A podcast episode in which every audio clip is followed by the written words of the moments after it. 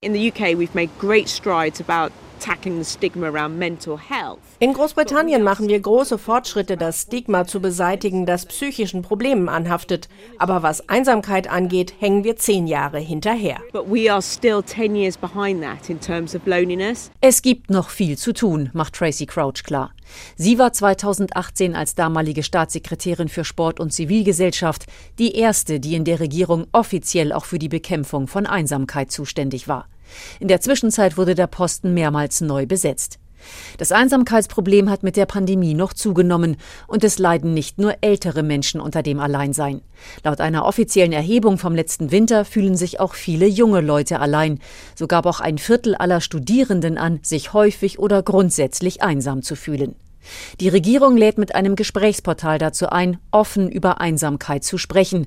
Außerdem hat sie den Gesundheitsdienst NHS und Sozialdienste eingeschaltet, wie die ehemalige Einsamkeitsbeauftragte Tracy Crouch erklärt. For example, our doctors zum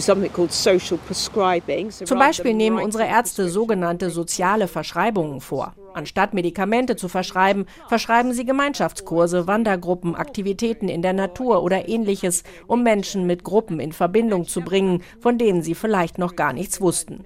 Das hat das Wohlbefinden der Patienten sehr positiv beeinflusst. Allerdings wurden die sozialen Verschreibungen in der Pandemie ausgesetzt. Jetzt müssen wir da wieder anknüpfen. Die Regierung unterstützt zudem Vereine und Wohlfahrtsverbände, die sich vor Ort gegen Einsamkeit einsetzen. 2020 hat die Regierung ihnen mehr als 31 Millionen Pfund für diese Arbeit zuerkannt. The Cares Family ist einer der Verbände, die in der Vergangenheit von den öffentlichen Geldern profitiert haben. Gründer und Vorstand Alex Smith. We got 100,000 pounds in 2019 The Cares Family hat 2019 100.000 Pfund von der Regierung bekommen, erzählt Smith.